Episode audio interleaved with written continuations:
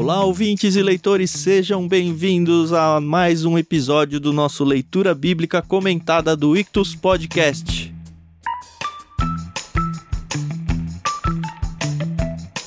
Hoje nós vamos falar sobre o capítulo 17 do livro de Gênesis. Está andando, a gente está chegando, quase na metade aí já, mais ou menos. um terço. Um é. terço, isso mesmo. Eu sou o Thiago André Monteiro, arroba vulgutan. Eu tô aqui, como você já sabe, com o Thiago Moreira e com a Carol Simão, que vão dar o seu oizinho aí. Tudo bem com vocês? Tudo bem. Oi, pessoal, que é a Carol Simão, arroba somente Carol lá no Twitter. E vou chover no molhado, tá sendo muito legal conversar com vocês, receber o feedback de vocês. E é isso que nos motiva a acordar cedo pra estudar e gravar, tá bom? Você estuda de manhã, é isso? Puxa, eu passo o dia inteiro eu, anterior estudando. Eu sou uma pessoa diurna. Eu sou uma pessoa diurna e como eu madrugo, então eu consigo estudar melhor. É isso aí. Você usa aquelas camisetas Deus ajuda quem cedo madruga, né? Falta de ser madruga, Exato. né? Exato. Olá, ouvintes. É bom estar com vocês novamente. Vocês já perceberam que a Carol tá com sono hoje, mas a gente vai acordar ela durante o episódio para interagir com a gente em Gênesis 17.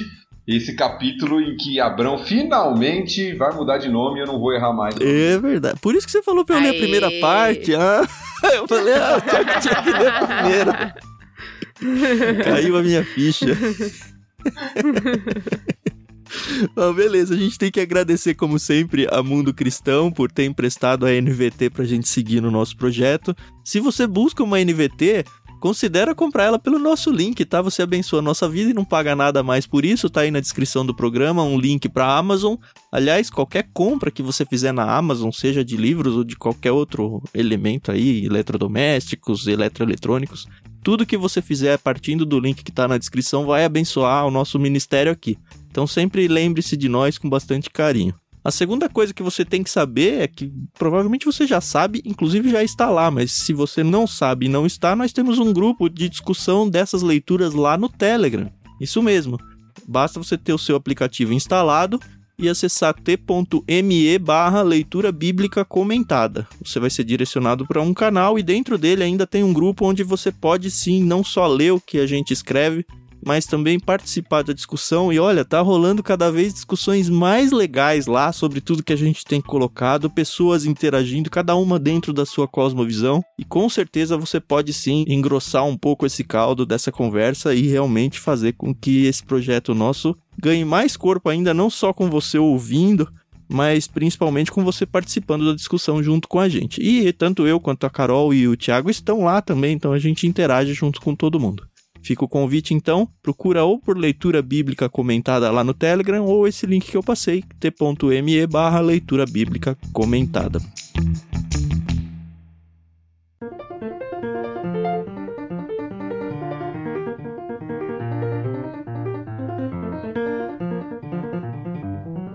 É isso, né? Vamos partir a leitura de hoje? Uhum. Bora. Eu vou ler os versos 1 até o 8.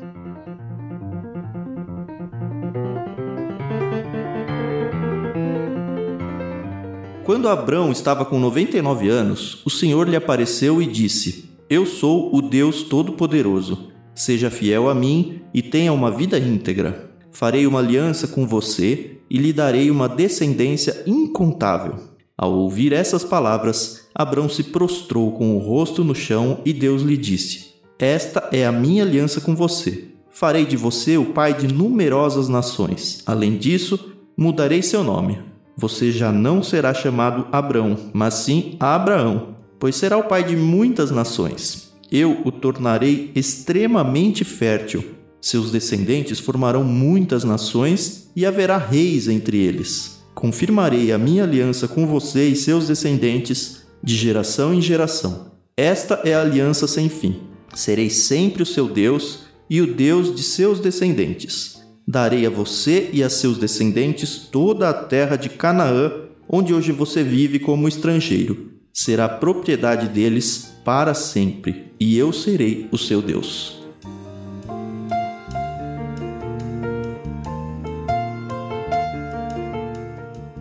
Antes da gente entrar de fato no texto, eu queria só mencionar o que eu já disse no último episódio, no finalzinho.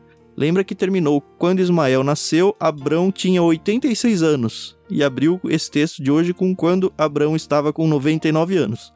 Ou seja, já se passaram 13 anos entre o capítulo 16 e o capítulo 17. Deus reafirma a aliança que ele fez com Abrão, né? Muitos anos atrás. E aí eu fiquei com uma dúvida. Ele não fez isso com Noé, por exemplo. Ele fez uma aliança, pronto, acabou e não tocou mais é, nesse assunto. Mas com Abrão, ele reafirma. Será que é por causa dessa desse tempo que se passou? Porque a gente sabe que Deus ele não muda de opinião, né? Se ele fez uma promessa, ele iria cumprir. Mas será que ele reafirmou isso porque, ó, só para você não esquecer, Abrão, que eu fiz uma promessa com você tantos anos atrás e eu, obviamente, vou cumpri-la. Eu acho que tem dois elementos. Eu acho que um é esse. Uhum. A segurança para o homem que recebe a aliança, ela está sendo reafirmada, a promessa, né? Está sendo uhum. reafirmada.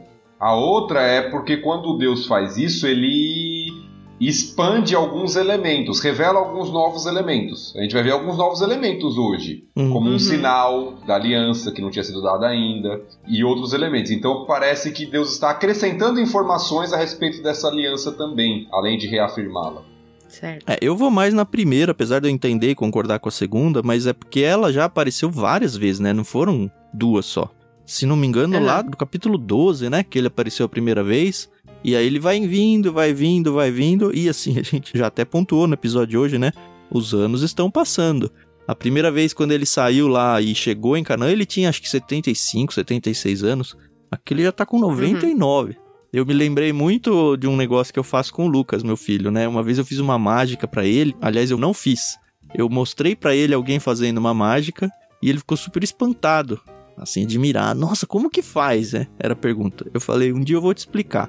E aí várias vezes ele volta, assim, depois de meses. Mas pai, você não me explicou a, aquela mágica ainda.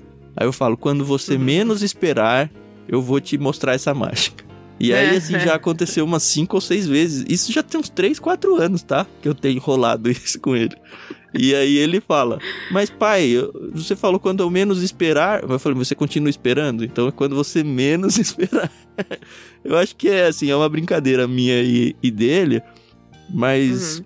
Cara, Abraão aqui, agora já Abraão, o tempo tá passando, ele, tá, ele já era velho, ele tá ficando cada vez mais, cada vez mais, ele já todos os seus jeitinhos que a gente viu, e Deus volta, e Deus volta. Não, olha isso, eu não falei? Vai ser. Eu não falei? Vai ser. Eu entendo meio que como isso. Uhum. Não, eu acho que esse elemento de fato é muito forte, Uhum. E nós vemos uma sociedade muito imediatista, né? Sim, sim. Quando a gente olha para um texto assim, né? Poxa, 13 anos se passaram. Na verdade, como o Tam mencionou bem aí, quase 25 anos, 24 anos se passaram desde a saída dele da sua terra, na primeira vez que o Senhor aparece a ele. E todas as circunstâncias adversas, não só o tempo, né? A esterilidade da esposa, a idade avançada, todos esses problemas aí que vão, né, humanamente falando, trazendo desconfiança, né? É, vai minando a fé, isso, com certeza. Uhum. Tem um texto que aparece aqui, o nome de Deus é a primeira vez na Bíblia, né? Eu sou o Deus Todo-Poderoso, que é o El Shaddai, é isso? Exato, eu sou o El Shaddai, é a primeira vez que aparece. Vai aparecer várias vezes ainda em Gênesis uhum. e no Antigo Testamento, mas é a primeira vez que aparece. Que, como é traduzido aqui, a ideia é de um ser onipotente, uhum. né? Que pode fazer qualquer coisa, que tem tudo a ver com o que a gente está falando. Né? Exato, né? então. Poxa, uhum. você está desconfiando por causa do tempo, por causa das circunstâncias, eu sou o Todo-Poderoso. Uhum.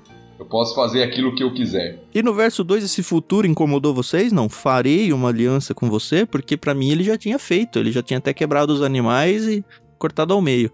Me chamou a atenção sim. Eu fui até olhar, né, no termo e até no comparativo de traduções, algumas não trazem como farei, né, trazem uma outra possível tradução como estabelecerei, uhum. é assim como a, a NVI traz. E eu acho que não tem a ideia aqui de fazer algo novo.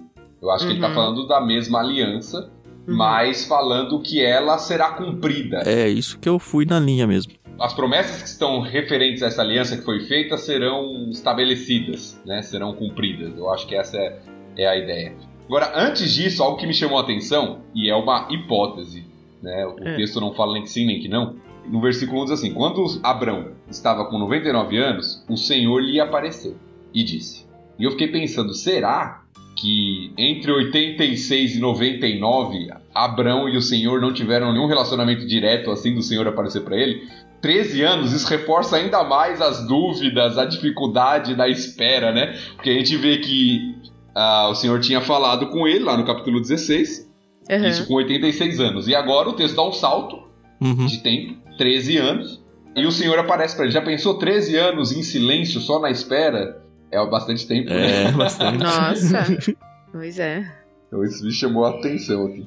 É aquilo que a gente já tinha falado, né? Às vezes quando a gente lê a Bíblia, a gente acha que aconteceu em dois, três dias as situações, né?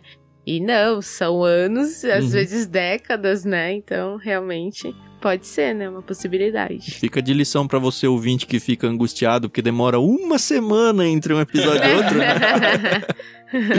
Enfim, a gente podia fazer uma dessa, né? Um por ano. Aí a gente não acabava nunca. Nem Gênesis. É verdade. 50 anos para acabar Gênesis. O Thiago falou que vai aposentar com 60, não vai dar. Não dá, né?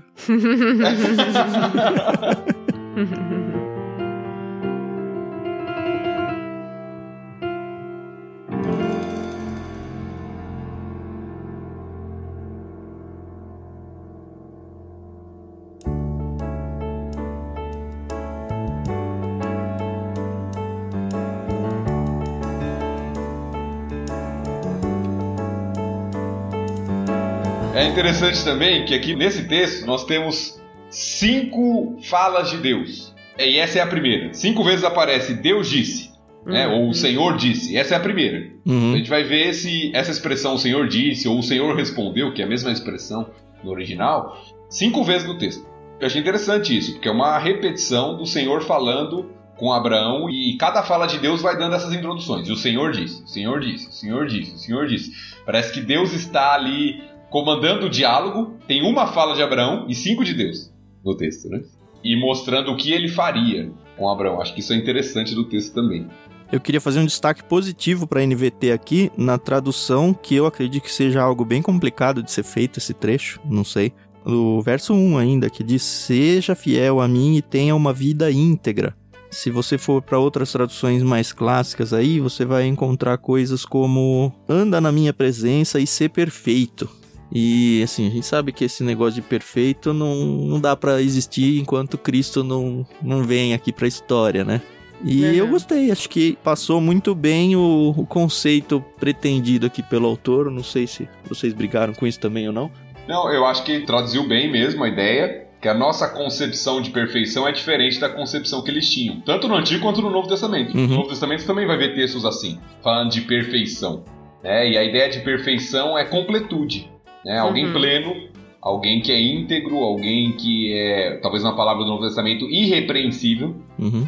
Não significa alguém sem pecado, como às vezes a gente olha, né? Perfeito, alguém não, que não tem erro nenhum. Não, não é essa a ideia. É, a ideia é de alguém íntegro, alguém que anda com honestidade, que é obediente, mas tem suas falhas, que é imperfeito, né? No nosso sentido de perfeição. Uhum. Então acho que a tradução retratou bem, né, a ideia do termo mesmo. Uhum.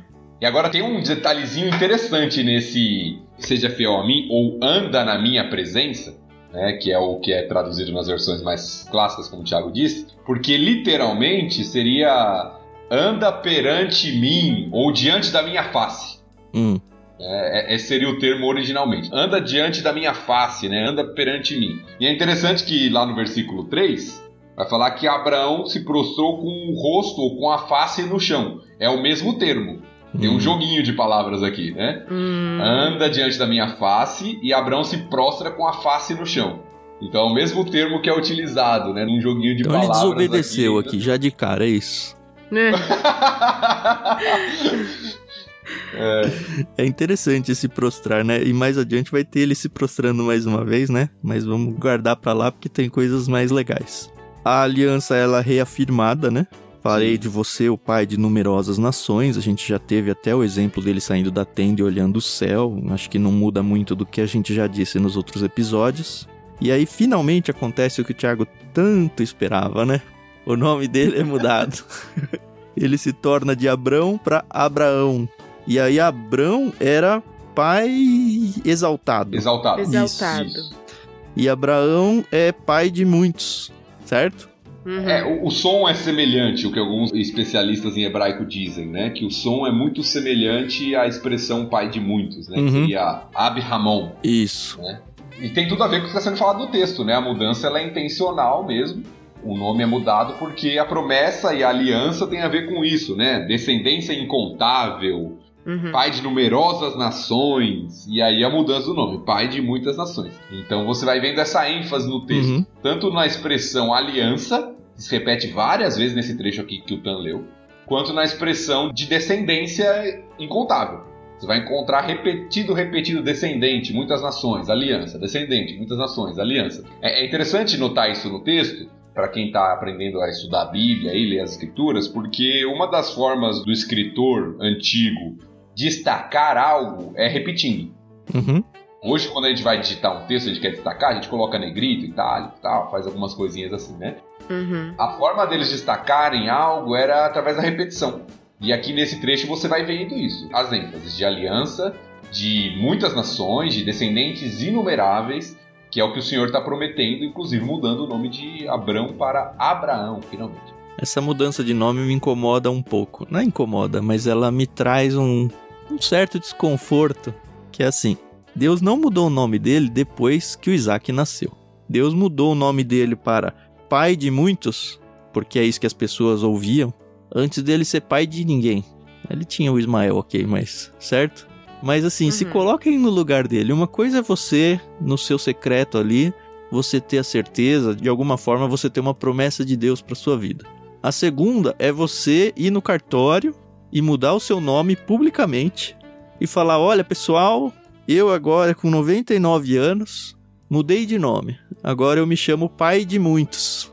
É assim, é uma piada pronta para todo mundo tirar sarro dele, sabe? É. Eu nunca tinha pensado isso e comecei a pensar agora. E ainda demorou o quê? Mais um ano sem ele ter filhos. A Sarah não estava grávida.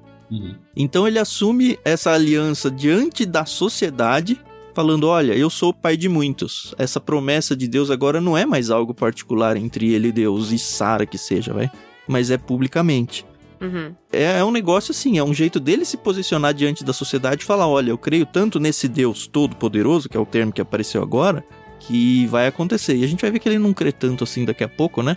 Mas é bem interessante o fato dele assumir socialmente e publicamente um nome que é contrário a tudo que foi na vida dele. Isso que na época o significado dos nomes era infinitamente mais importante do que no nosso contexto de hoje, né?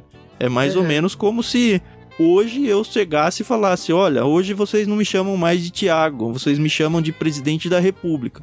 Cara, você tá louco? não, porque Deus falou que eu vou ser presidente da República. É meio isso que o Abraão fez, né? Mas enfim, eu não quero ser presidente da República, tá bom? Foi só um exemplo máximo que eu consegui pensar aqui. E lembrando que quem faz isso, e a gente vai voltar lá para os primeiros episódios que a gente gravou, né? Quem Uhum. faz essa mudança de nome é Deus, o que tem a ideia de autoridade. Sim. Lembra que a gente já tinha mencionado isso, né? A mudança de nome, ou estabelecer nome, é, indica autoridade sobre. E aqui a gente tem Deus mudando o nome de Abrão. E de fato, o que o Tiago falou é, é, é o que a gente chama de fé mesmo. É Algo que não aconteceu, não tem perspectiva nenhuma de acontecer, todas as circunstâncias indicam o contrário, mas porque Deus é o Todo-Poderoso, ele vai fazer. Então é, é algo realmente que é um, é um teste de fé aqui mesmo. Uhum. Ah, e aí encerra esse trecho, né? Meio que com muito do que a gente já falou. Confirmarei minha aliança com você, seus descendentes, geração em geração. É, eu acho que tem um destaque interessante, antes da gente fechar, que a expressão que diz que vai haver reis entre eles, Ah, é verdade. Sim, sim. isso é interessante porque já nos aponta, pra gente que conhece já as escrituras, pro futuro a monarquia em Israel, né? É a Uhum. primeira vez que mostra que Israel vai ser uma monarquia e não foi por muitos e muitos anos, né? Uhum, sim. Aliás, quando foi, foi meio que uma desobediência, uma. Não É. desobediência, mas uma afronta a Deus, né? Falou, ó, Deus, você não serve só pra ser nosso líder, a gente quer um líder humano também. Aí muda da teocracia pra monarquia. Aham. E lembrando que houve também reis da descendência de Abraão, apesar daqui a gente está vendo que a promessa vai ser cumprida através de Sara, isso vai ficar mais claro ainda na leitura do texto, que ainda é Sarai, olha eu confundindo os nomes de novo. Mas que também tem reis na descendência lá de Ismael. Sim. Uhum. Né? Na descendência de Ismael também tem reis. E a ideia de ter reis aqui é a ideia de que é um povo realmente grande. Que é a promessa, um povo numeroso. Porque para ter um rei tem que ser um povo estabelecido. Sim. A própria indicação da promessa aqui. E outro destaque que eu vejo importante é a expressão que vai sendo repetida também no texto, daqui para frente, que a aliança é sem fim e para sempre. Isso é algo importante na revelação bíblica. A aliança que está sendo estabelecida ali é uma aliança sem fim, é, é o que o texto expressa. Isso é importante porque vai traçar o fio de toda a narrativa, não só do Antigo Testamento bíblica, inclusive, que tem reflexos lá no descendente de Abraão, Jesus Cristo e todo o Uhum. futuro. Então, é, essa expressão dessa promessa de uma aliança sem fim, inquebrável, que vai permanecer, é muito importante no conceito bíblico. É interessante porque lá no Novo Testamento vai aparecer a nova aliança com Cristo. E se essa é sem fim, como é que tem nova aliança? Como é que para 100% de valer? Ou não para, sabe? É, são coisas que a gente tem que guardar no bolso agora para retomar quando essa coisa voltar. E é bonito também que Deus fala, né, que eu vou sempre ser o seu Deus e o Deus dos seus descendentes, né? E é como o pastor Tiago falou, a gente já conhece as escrituras, a gente sabe que o povo de Israel, principalmente, foi um povo muito rebelde, né? Mas que sempre sabia para onde voltar, né? Em meio ao sofrimento e a sua rebeldia. E isso é muito legal, né? Porque Deus ele não foi esquecido de forma alguma, né? Eu achei isso muito bonito. Sempre tem um remanescente, né? E isso tem tudo a ver com a fidelidade de Deus, né? Uhum. Se Deus fosse um Deus que falasse assim, ó, vocês não estão fazendo a parte de vocês, eu tô fora, Nossa. não seria Israel, não seria a igreja, não seria nenhum povo, porque o ser humano é rebelde, é infiel. Uhum. E Deus permanece fiel mesmo diante da nossa infidelidade. Isso mostra o caráter, a generosidade, a misericórdia de Deus sobre nós. né? Amém. É fácil a gente olhar para Israel e falar assim, não, esse povo é muito rebelde, esse povo É. não sei o quê. Né? Mas a gente faz o mesmo muitas vezes. Sim. A gente, quando fala da aliança, a gente sempre pontua a descendência dele, a terra, Uhum. Mas pra mim tem um negócio que às vezes as pessoas esquecem, que faz parte da aliança dele, é Deus dizer: "Eu serei o seu Deus". É meio que não são vocês que estão me escolhendo como Deus. Faz parte da minha promessa eu ser o Deus de vocês. Então, parte de mim, sabe? Sim.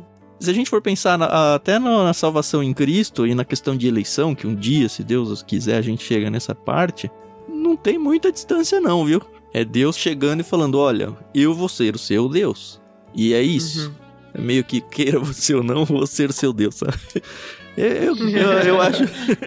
Eu acho impressionante Deus se colocar diante de Israel e acho que tem muitos reflexos até no que a Carol falou aí. Ah, porque Israel sempre sabia pra onde voltar porque eu vou ser o seu Deus. Tá certo que muitos se perderam no caminho, mas sempre tem alguém que vai ser alvo dessa aliança que começou unilateral lá, lembra? No corte dos animais, Uhum. onde Deus falou: Eu que vou ser o Deus de vocês.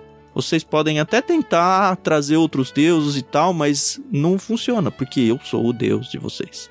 Acho que é, é uma coisa que a gente não pontuou muito e acho que vale a pena deixar registrado.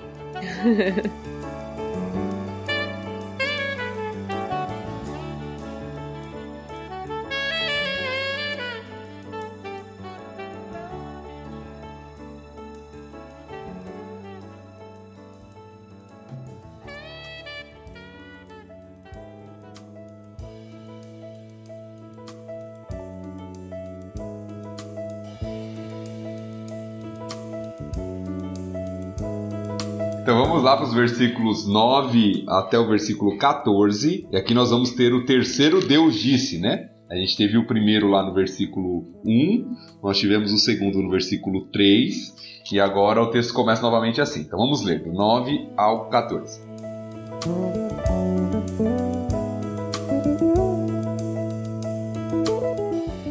Então Deus disse a Abraão: É sua responsabilidade permanente e de seus descendentes obedecer aos termos da aliança. Este é o sinal da aliança que você e seus descendentes devem guardar. Todo indivíduo do sexo masculino entre vocês deve ser circuncidado. Cortem a carne do prepúcio como sinal da aliança entre mim e vocês. Todo menino deve ser circuncidado ao oitavo dia, depois do nascimento, de geração em geração. Isso se aplica não apenas aos membros da sua família, mas também aos servos nascidos em sua casa e aos servos estrangeiros que você comprou, quer sejam nascidos em sua casa, quer os tenha comprado, todos devem ser circuncidados. Terão no corpo o sinal da minha aliança sem fim. O indivíduo do sexo masculino que não for circuncidado será excluído do seu povo, pois quebrou a minha aliança.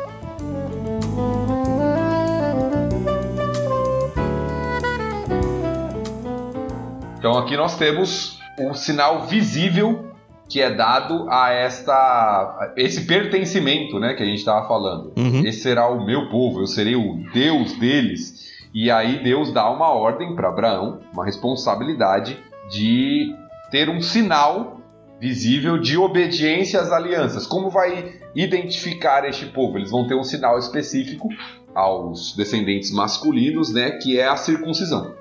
Então, apesar de não ser algo inédito, nós olhamos, isso acontece em outros povos, é um costume em outros povos também, às vezes por motivos diferentes, né, alguns relacionados à questão de matrimônio, puberdade, uma série de coisas, mas Deus usa isso, o que é muito comum nas escrituras, né? Às vezes é um contexto e algo que já é comum na cultura e Deus se apropria disso para fazer uma revelação. Uhum. Deus faz isso como símbolo do povo que ele está formando ali, da aliança que ele está estabelecendo. Essa parte seria uma contrapartida, porque a gente mencionou quando teve lá o episódio do corte dos animais e Deus passando ao meio, dizendo que, olha, Deus fez uma promessa, mas não tem, não é esperado, pelo menos da parte humana, uma contrapartida na aliança, onde, ó, se você fizer isso, você vai quebrar esta aliança. Agora ele coloca, olha, você tem uma responsabilidade permanente aqui e coloca, inclusive termina o texto que a gente leu dizendo que, ó, se você não for circuncidado, você vai ser excluído do meu povo. E esse excluído aqui, pelo que eu dei uma estudada, ele pode ser tanto você vai ser morto, ou você vai ser expulso da comunidade, ou você não vai ser considerado na aliança. Sim, tem vários sentidos, mas de qualquer forma você tá fora. Uhum. Eu não sei se isso é colocado como uma coisa é ser sinal da aliança, como um lembrete. Sim. A outra é ser a contrapartida mesmo. Olha, se você não tiver isso, é, a aliança está quebrada, entendeu? É, eu acho que são duas questões diferentes aqui. Uhum. Eu acho que a aliança com o povo não é quebrada. Mas aquele que não obedece e não se submete à aliança, ele sofre as consequências. Uhum. Então a aliança em si não é quebrada. Mas se alguém não cumpre, É quebrada pra ele, ele. exatamente, ele se coloca como fora desta aliança. Hum, Então a aliança não é rompida, mas você se coloca nesse aspecto da aliança através de observação de algumas questões. Uhum. E aí você tem, é, o que o Tan já notou bem, esse termo que é usado, né, você será excluído, pode se referir até à pena de morte em alguns casos, e outros separação, você está fora do povo, você vai viver isolado, você não faz parte dessa comunidade. Uhum. É interessante que tem um texto né, de Moisés a respeito da circuncisão, que Deus chega a se levantar para matar Moisés e a esposa dele tem que pegar e circuncidar o menino. Você lembra desse texto? É, Sim. lá em Êxodo. Isso, o texto lá de Êxodo. Que isso acontece, o menino não era circuncidado, filho de Moisés, e aí Deus se levanta, né? O texto mostra, né, Deus se levantando para matar Moisés, como um cumprimento do que está sendo dito aqui. Uhum. Nossa, eu não vejo a hora de chegar nesse texto, porque esse texto, particularmente, ele me causa muitas dúvidas. Mas a gente vai chegar lá. A gente vai chegar lá. É porque você é mulher e você pensa como a esposa do Moisés? Não. Também, não, mas eu sei que é, é uma lei, é uma lei, é a aliança tem que ser cumprida, né? Mas essa questão de exilar, é, para mim é um pouco nebuloso essa parte, assim. Mais pra frente, espero que a gente chegue lá. É interessante mencionar, você usou uma palavra aí, Carol, lei, até agora não tem lei, tá? A circuncisão É. não é uma lei. É importante mencionar Uhum. isso, porque lei vai ser mais pra frente ainda. É outra coisa. Aqui é um sinal da aliança mesmo. Uhum. Mas que tem aspecto de obrigação. Ah, sim. Mesmo não sendo um sistema legal ainda. Isso, não tem Sim. sistema legal. Isso, até porque eles não têm nenhum povo ainda. Não tem nenhum filho ainda, né? É ter um sistema legal aqui, né?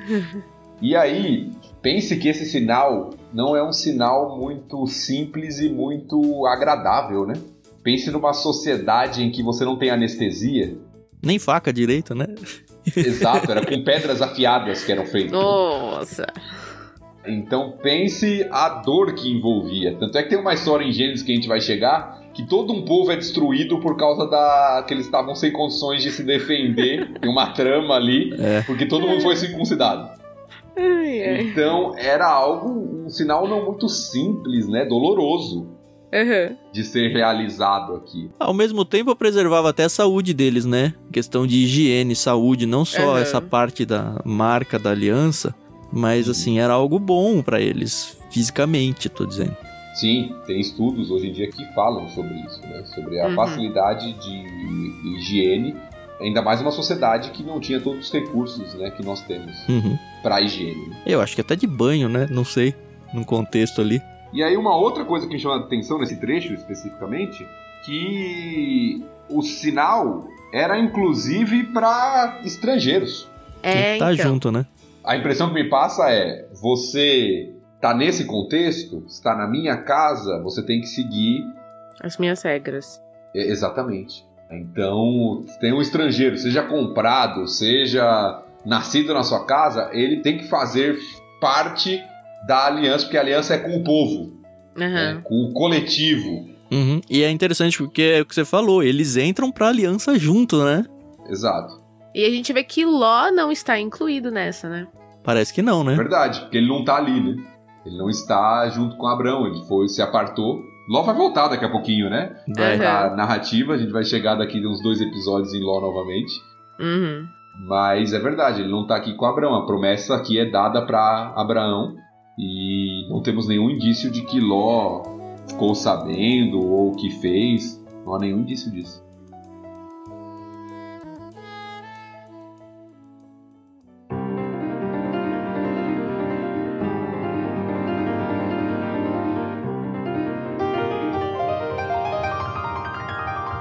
Beleza, por mim eu vou adiante. Vamos lá. Tá certo. Então vamos à terceira parte, que vai do versículo 15 ao 22.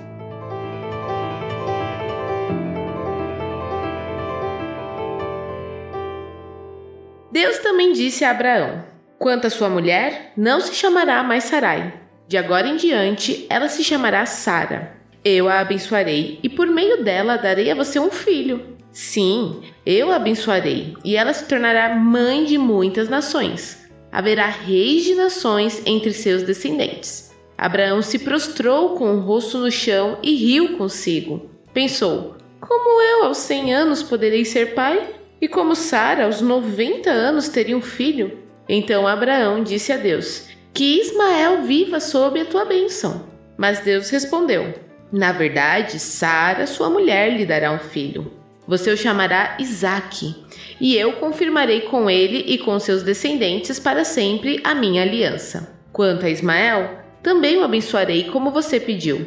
Eu o tornarei extremamente fértil e multiplicarei seus descendentes. Ele será pai de doze príncipes e farei dele uma grande nação.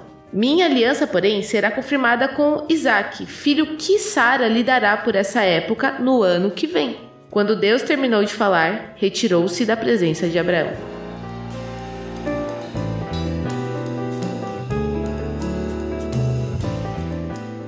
Abraão age aqui que nem aquelas crianças, né? Quando os pais falam, não é pra fazer isso. E aí a criança abaixa a cabeça e faz, né? Ai, ai.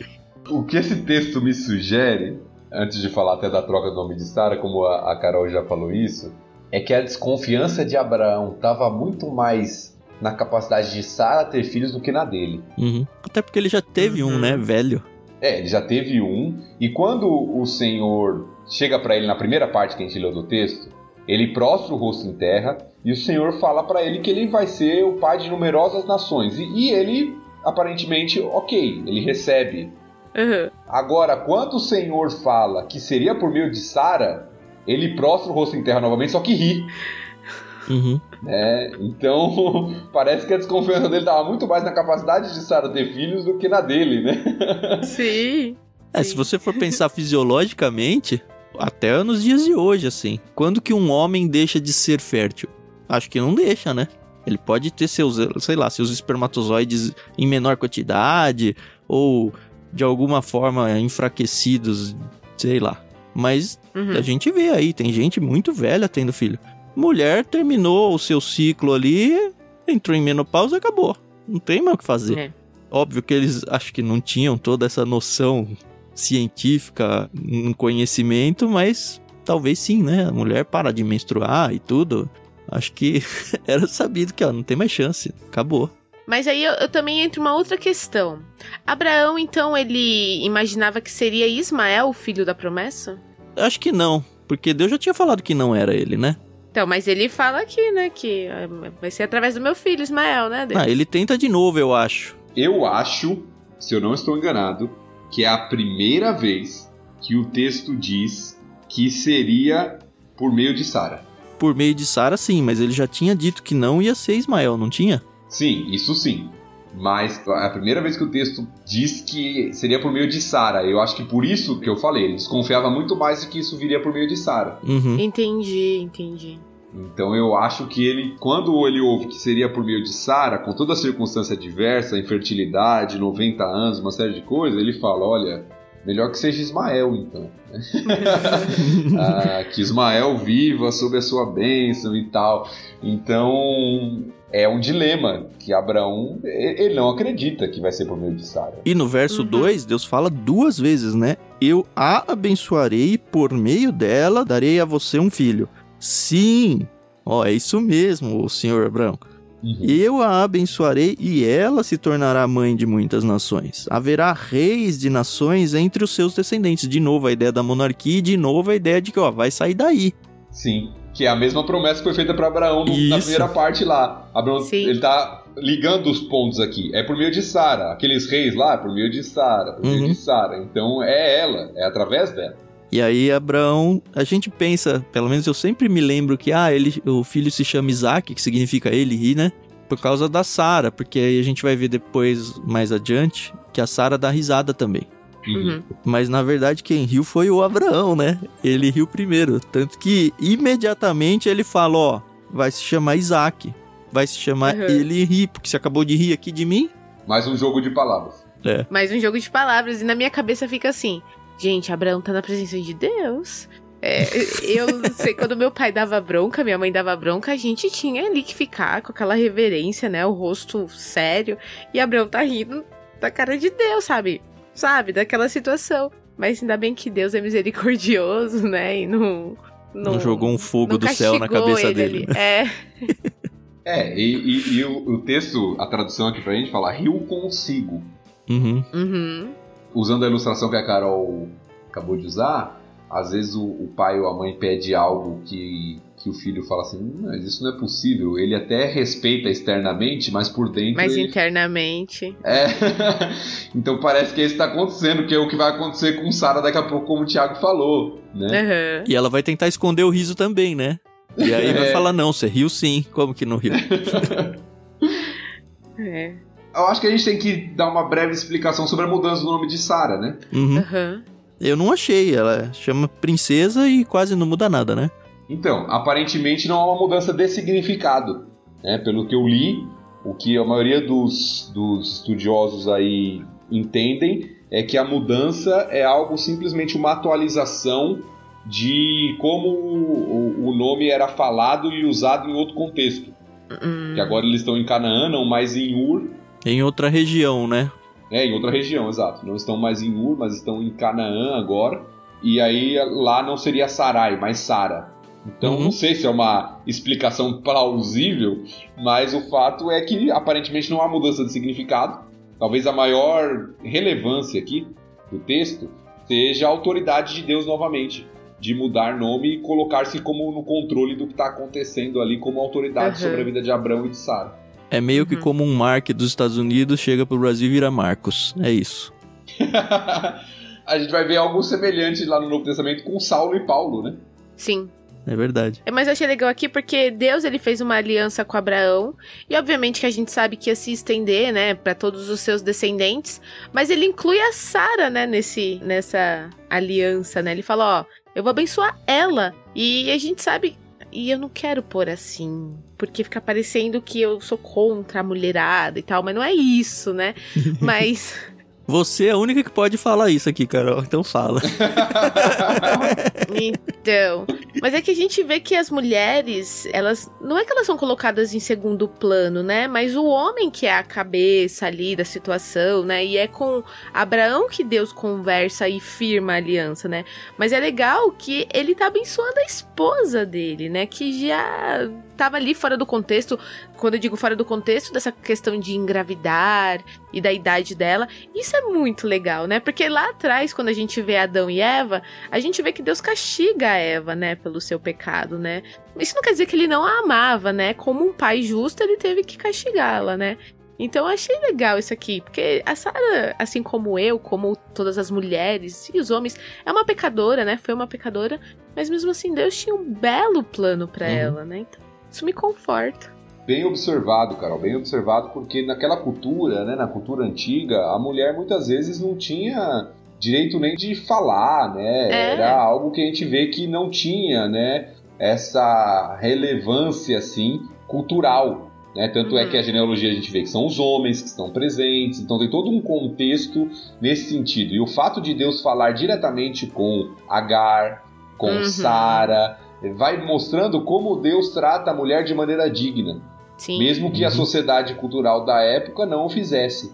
Né? E Sara vai ser colocada no Novo Testamento como, apesar de suas falhas, como a gente vê que tem aqui também, mas como um exemplo.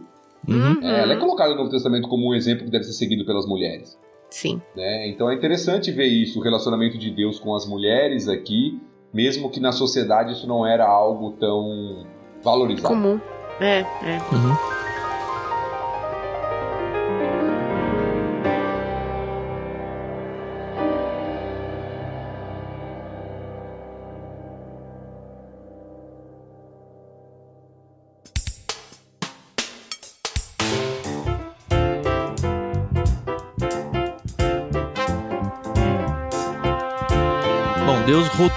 Então o filho, que é o filho da promessa aqui, né? Diz que é Isaac, e o que eu acho bem interessante é porque o Abraão falou: olha, tomara que o Senhor abençoe a Ismael, meio que sugerindo para Deus: ó, usa o Ismael, já tá aí, né? Ó, que moço bonito aí, 13 anos já, né? 12 ainda, né? E Deus não esquece de Ismael. Deus fala: não, olha, Ismael, eu também vou abençoar ele, pode ficar tranquilo. Você me pediu, eu vou, ele é seu filho também eu vou tornar ele extremamente fértil. É, é basicamente um repeteco das coisas prometidas para Isaac, acontece para Ismael também, né? Tornarei ele extremamente fértil, multiplicarei os descendentes, ele vai ser pai de 12 príncipes, se a gente for lembrar, vai ser 12 filhos de Israel, né? Que vem dessa descendência aí do, do Isaac. Farei dele uma grande nação, mas a minha aliança, essa que eu estou prometendo, de ser o Deus deste povo, o povo que eu estou construindo para ser o meu povo e eu ser o Deus dele, não é com ele, é com Isaac. E tem novamente aquele joguinho de palavra aparece, é interessante aqui. Porque Abraão se prostra com o rosto ou com a face na terra. E quando uhum. Abraão responde, a única fala de Abraão no texto, né? Quando Abraão diz a Deus, ele fala que Ismael viva sob a tua bênção na tradução, mas literalmente que Ismael viva diante da sua face. Então aquele mesmo jogo de palavra que apareceu na primeira parte aparece aqui de novo. Abraão uhum. com o rosto em terra, falando que Ismael viva na sua presença, viva diante da sua face. Uhum. E aí a resposta que o Tan falou: ele vai ser abençoado, não vou esquecer dele e tal, mas a minha aliança vai ser com Isaac. E ele dá a data, né? Dá a data, é, é. Daqui um ano. Daqui um ano, no ano que vem. Ou seja, ainda tem uns meses para vocês engravidarem aí. Mais uns meses para você passar chamando Abraão sem estar tá grávido. Daqui a pouco só que as pessoas vão ver que a Sara vai ficar grávida, aí seu nome vai ser um testemunho até, né? Diante do povo. Sim, sim. Mas ainda um testemunho de fé. Uhum. Porque de um para se tornar muitas nações ainda uhum. falta muito. Ah, é.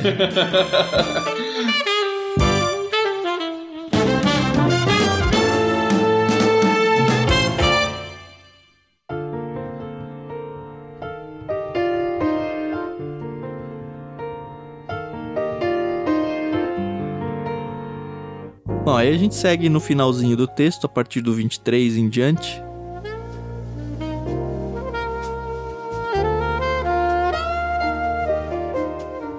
Naquele mesmo dia, Abraão tomou Ismael, seu filho, e todos os indivíduos do sexo masculino em sua casa, tanto os nascidos ali como os comprados, e os circuncidou, removendo o prepúcio como Deus havia ordenado. Abraão tinha 99 anos quando foi circuncidado, e Ismael, seu filho, tinha 13 anos. Ambos foram circuncidados naquele mesmo dia, junto com todos os outros homens e meninos da casa tanto os nascidos ali como os comprados. Todos foram circuncidados com Abraão.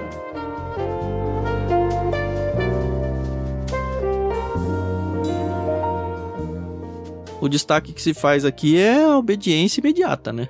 Para mim é, é muito claro isso.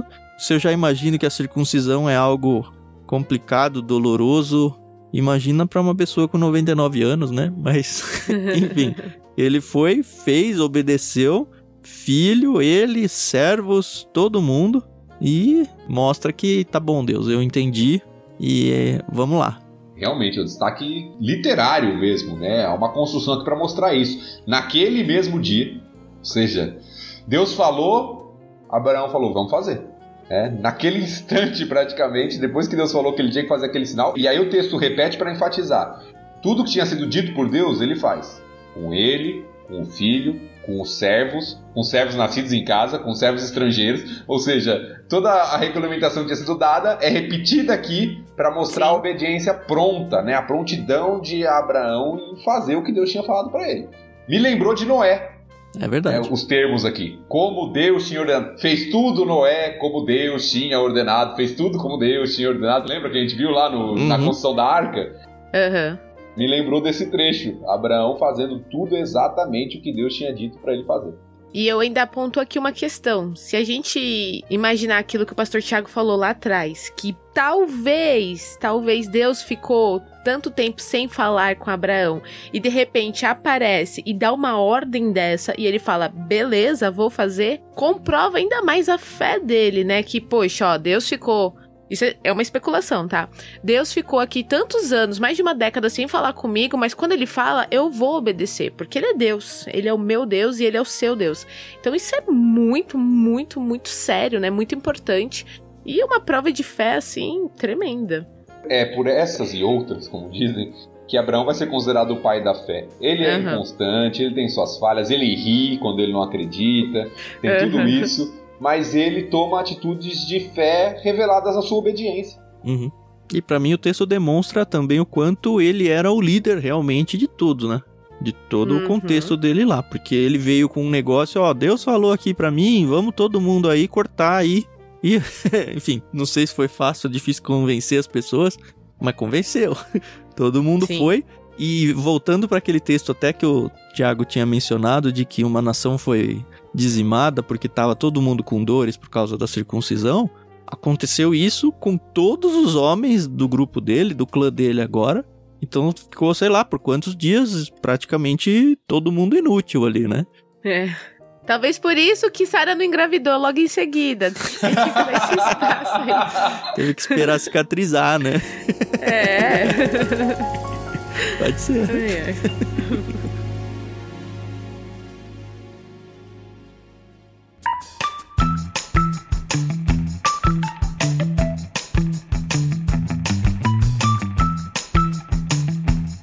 Mais um capítulo vencido aí por nós. Espero que vocês estejam curtindo bastante, que tenha abençoado muito a vida de vocês. Volta capítulo 18 semana que vem. Vai ser de novo falando sobre a promessa, dessa vez lidando um pouco mais com Sara, o que vai ser mais uhum. legal ainda, né? Dado tudo que a Carol trouxe aí pra gente, a gente vai ver um protagonismo aí de Sara num capítulo todo. E é isso. Não se esqueçam de seguir lá com a gente no canal no Telegram para vocês conversarem com a gente sobre tudo isso. É, essa questão da circuncisão, ela vai ter reflexos muitos e muitos aí ao longo de toda a Bíblia. E acho que é o primeiro momento em que ela aparece e é importante a gente ter dado então a importância de fato e embasar muito bem o que foi tudo isso aqui no contexto. É isso, muito obrigado por ouvirem mais uma vez. Mais uma vez, eu quase nunca menciono, agradeço a Maria Lídia por ter emprestado a trilha sonora que a gente tem usado aí. Ela é uma pianista de mão cheia, Ela me disse um dia que estaria tudo no Spotify, não sei se ela vai conseguir colocar ou não, mas você pode procurar o trabalho dela por inspiração em três tons. Talvez você encontre ou talvez não, aí vai depender do trabalho dela. Muito obrigado mais uma vez, Thiago, Carol, e até semana que vem, galera. Obrigada, pessoal. Tá sendo um prazer crescer aqui, aprender e vamos nessa. Até mais. É isso aí, pessoal. Obrigado aí por estar ouvindo. Compartilhe isso aí com seus amigos. Continue fazendo a sua leitura. Incentive outros a fazerem o mesmo. E nós nos encontramos semana que vem em Gênesis 18.